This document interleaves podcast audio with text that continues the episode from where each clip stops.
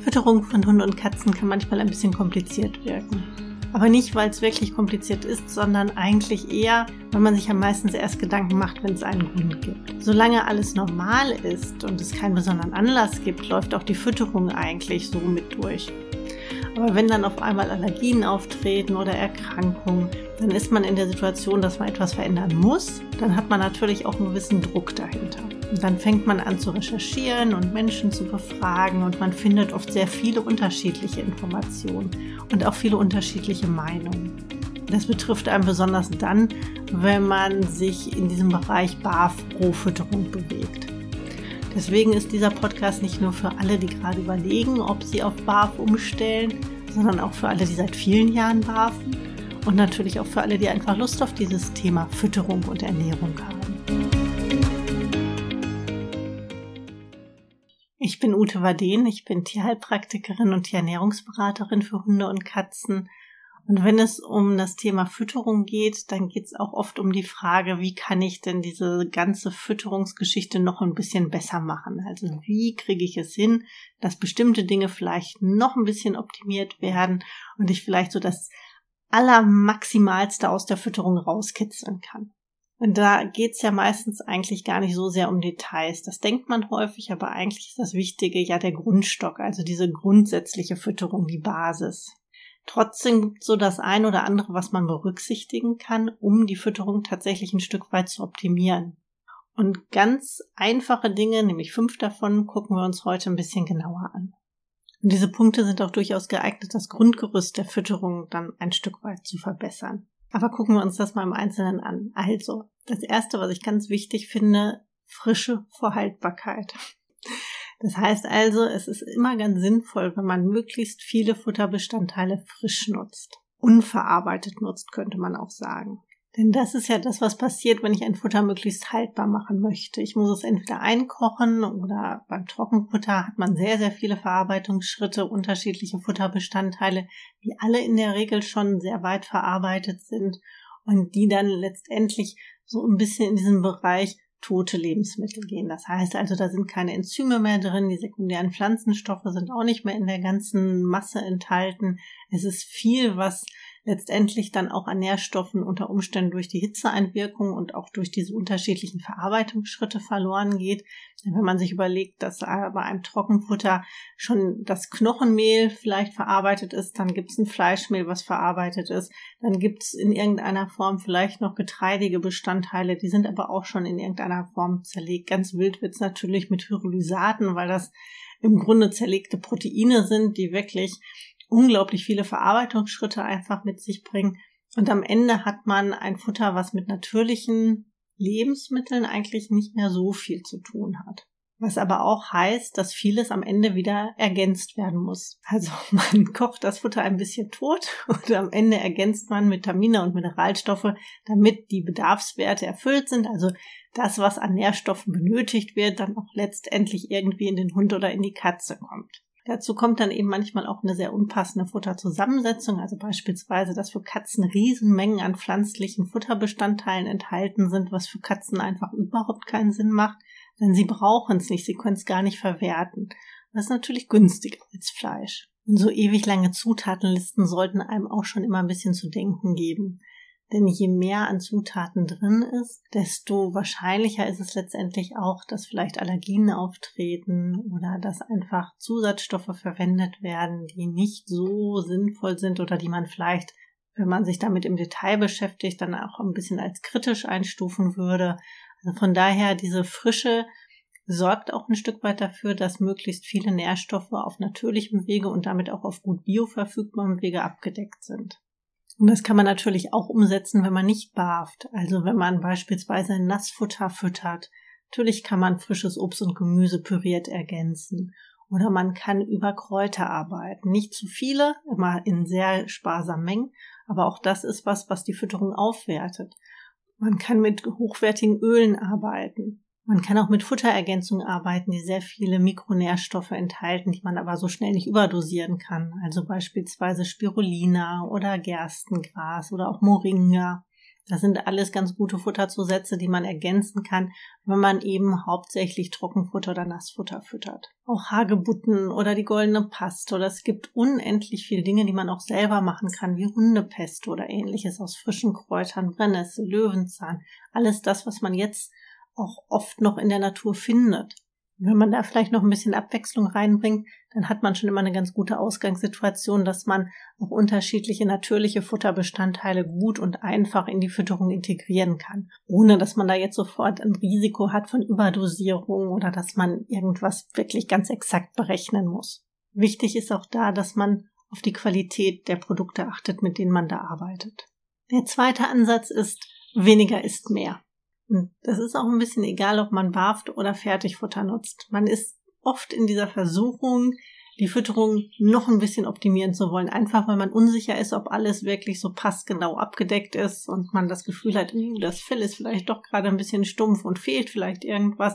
Und dann stolpert man im Zooladen über eine Nahrungsergänzung, die vielleicht unterschiedliche Komponenten enthält, Bierhefe und Seeeigenmehl und Calcium und gemahlene Nüsse, ich weiß nicht was. Also es gibt so viele unterschiedliche dieser Produkte, die aber oft zum Teil dann noch zusätzlich vitaminisiert sind und die zum Teil auch von der Zusammensetzung sehr wenig sinnvoll sind, um nicht zu sagen zum Teil völlig sinnfrei sind. Es ist natürlich etwas anderes, wenn man Futterergänzungen gezielt nutzt, weil beispielsweise der Hund Probleme mit den Gelenken hat oder weil die Katze Darmprobleme hat oder ähnliches. Und natürlich macht es auch durchaus Sinn, Katzen noch mal ein bisschen zusätzliches Taurin in der Fütterung zu verpassen. Natürlich. Aber es ist so, dass man da ja eigentlich ganz gezielt guckt, was könnte in der Fütterung fehlen oder aber es gibt einen besonderen Bedarf, nämlich eine besondere Situation, die jetzt bestimmte Futterzusätze erforderlich machen oder eben sinnvoll machen. Und so sollte man das eigentlich auch grundsätzlich handhaben. Man guckt sich erstmal an, was könnte in der Fütterung fehlen. Und es gibt eben auch Fertigfutter, was nicht komplett ausgewogen ist. Da wäre es sinnvoll, dass man vielleicht mit Spurenelementen oder Mineralstoffen dann noch zusätzlich ergänzt, aber passgenau ergänzt. Oder aber es geht wirklich um die gezielte Unterstützung. Auch manchmal einfach Jahreszeiten abhängig, dass beispielsweise im Winter das Immunsystem ein bisschen unterstützt werden kann, Hagebuttenschalen oder so. Das ist auch alles völlig in Ordnung und völlig legitim, weil wie gesagt, man kann damit so schnell nichts überdosieren mit natürlichen Futterbestandteilen. Schwierig wird es tatsächlich, wenn in solchen Futterergänzungen noch zusätzliche synthetische Vitamine sind. Also dann ist die Gefahr schon unter Umständen durchaus da. Und man sollte auch immer gucken, was ist denn eigentlich in diesen Produkten drin weil, wie gesagt, es gibt unglaublich viele Produkte, die nach dem Gießkannenprinzip eigentlich aufgebaut sind, wo viele unterschiedliche Inhaltsstoffe drin sind und die können auch durchaus natürlich sein. Aber wenn eben sehr viel davon drin ist, dann wird letztendlich immer darauf geachtet, dass man da nicht Schaden anrichten kann. Das möchte natürlich kein Futtermittelhersteller, dass jetzt in irgendeiner Form da Tiere zu Schaden kommen. Und deswegen ist die Dosierung oft sehr gering. Das heißt, man hat letztendlich auch keinen Nutzen, hat aber auf der anderen Seite das Problem, dass man vieles auch gar nicht genau bestimmen kann. Also wie viel an Nährstoffen ist da tatsächlich denn drin? Das heißt also, dass es unter Umständen dann auch so ein bisschen ja im Dunkeln stochern ist und dass man vielleicht den Nutzen, den man sich da verspricht, gar nicht hat. Also lieber sinnvoll, gezielt und bewusst solche Ergänzungen nutzen oder auch einzelne Futterbestandteile optimieren, frischen Fisch füttern oder ähnliches und nicht so sehr, oh, ich weiß nicht, was fehlt, ich kaufe mal XY, weil da steht drauf, dass das für Katzen gut ist oder für Hunde super ist oder sonst irgendwie was. Also wirklich solche Produkte auch immer gezielt hinterfragen.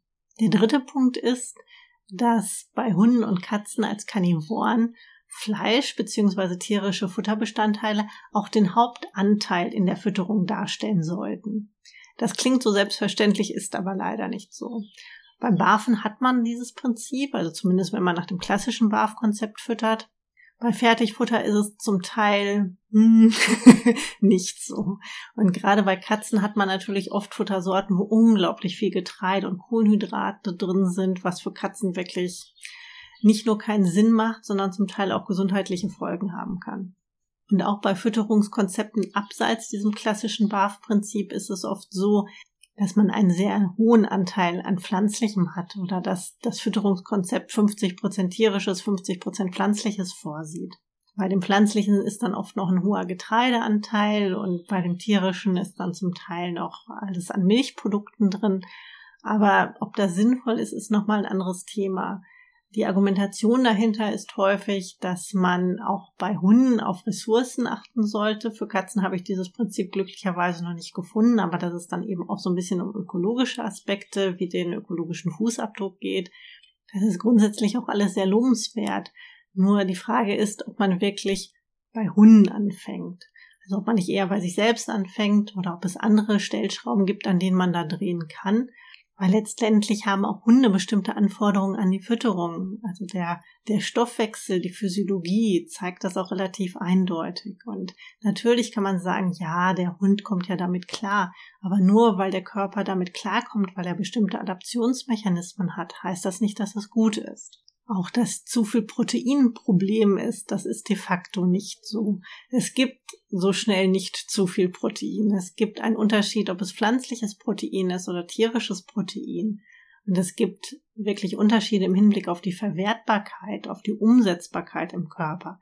Aber dieses Märchen vom zu viel Protein, das ist wirklich was, was man erstmal an die Seite legen kann.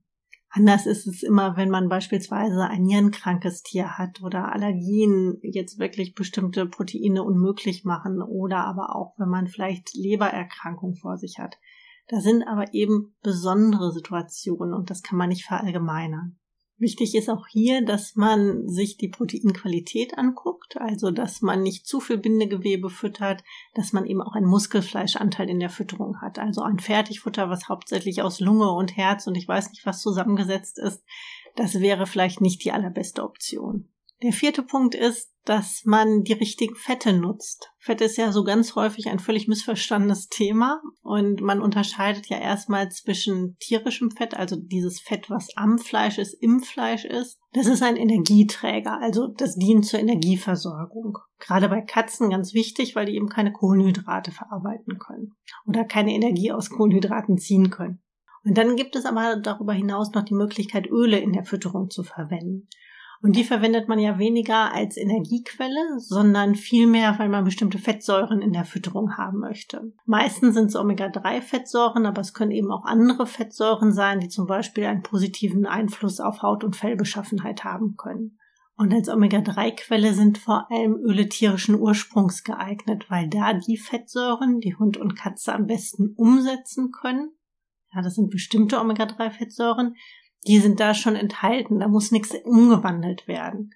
Fütter ich jetzt ein Öl pflanzlichen Ursprungs, das einen hohen Gehalt an Omega-3 Fettsäuren hat, dann sind das sozusagen die falschen Fettsäuren. Da muss ein Zwischenschritt gemacht werden, der Körper muss das erst umwandeln.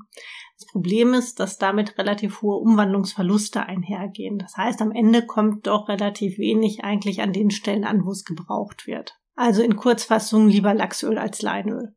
Es gibt natürlich auch pflanzliche Öle, die ganz besondere Fettsäuren haben, wie Borretschöl oder Nachtkerzenöl. Das sind die, die man meistens füttert, wenn es um Haut und Fell geht. Das ist auch in Ordnung, die könnte man sogar Katzen geben. Aber die haben dann immer einen bestimmten Einsatzzweck. Also es ist wie mit den Zusätzen, die dienen wirklich einem bestimmten Ziel, einem bestimmten Zweck und nur dann gibt man sie. Das sind keine Öle, die zur Grundversorgung dienen. Öle zur Grundversorgung sind wirklich die fischigen Öle, dann Omega-369-Öl oder Krillöl, aber niemals sowas wie Borretschöl. Und der fünfte Punkt ist, die richtigen Mengen beachten. Da geht es natürlich einmal wirklich um das, was Hund oder Katze als Gesamtes pro Tag bekommt, aber auch wie viel davon ist eigentlich Hauptfutter, wie viel davon sind zum Beispiel Leckerchen. Wenn ich jetzt also feststelle, der Hund oder die Katze nimmt nicht zu, dann gehe ich ja erstmal davon aus, dass es die passende Fütterung ist. Vorausgesetzt, er oder sie nimmt auch nicht ab. Also das Gewicht bleibt konstant. Heißt also, die Mengen scheinen offensichtlich zu passen. Wenn man sich dann aber vielleicht die Fütterung näher anguckt und feststellt, oh, die Hälfte der Fütterung besteht aber aus Leckerchen, dann ist das schon wieder ein bisschen ungünstiger. Einfach deswegen, weil die Leckerchen wahrscheinlich gar nicht die Nährstoffdichte haben, die die normale Fütterung hat. Also da fehlen unter Umständen Vitamine und Mineralstoffe und man hat unter Umständen eben mehr Getreide drin oder mehr Protein, weil das eben komprimiert ist, wenn es Trockenfleisch ist und so weiter. Das gilt aber natürlich auch für Zusätze und auch beispielsweise Kräuter. Also auch Kräuter sind wunderbar geeignet, um die Fütterung zu pimpen, egal ob man jetzt barft oder mit Fertigfutter füttert. Aber der Anteil an der Fütterung sollte relativ klein sein, also wie ein Gewürz. Einfach deswegen, weil viele Kräuter beispielsweise auch bestimmte Inhaltsstoffe haben, wie ätherische Öle oder auch sekundäre Pflanzenstoffe, was letztlich alles Wirkstoffe sind. Und wenn man das im Übermaß füttert, dann kann es eben auch zu sogenannten Nebenwirkungen kommen. Also dann hat man unter Umständen Nebeneffekte, die man vielleicht nicht braucht oder nicht haben möchte. Und es kann dann nach einer Weile auch ein Gewöhnungseffekt eintreten. Das heißt also, man vermeidet das letztendlich, indem man kleine Mengen füttert und indem man auch immer mal wieder abwechselt. Es ist wirklich so, die Menge macht das Gift und das trifft für unheimlich viel zu. Es muss nicht gleich giftig sein, aber die passende Menge, egal von was, ist eben auch essentiell für eine gute Fütterung. wenn du das Gefühl hast, da passt irgendwas nicht, das kann man wirklich austesten, ausprobieren, kontrollieren, überprüfen. Das ist wirklich kein Hexenwerk. Wichtig ist wie immer bei der Fütterung, dass die Grundlagen passen, die Grundzusammensetzung stimmig ist. Und dann hat man es auch sehr viel einfacher, so an diesen Stellschräubchen zu drehen und eben zu gucken, was passt vielleicht nicht, was kann ich noch optimieren, wo kann ich wirklich noch ein bisschen was rauskitzeln. In diesem Sinne, habt einen schönen Tag und bis zum nächsten Mal. Tschüss.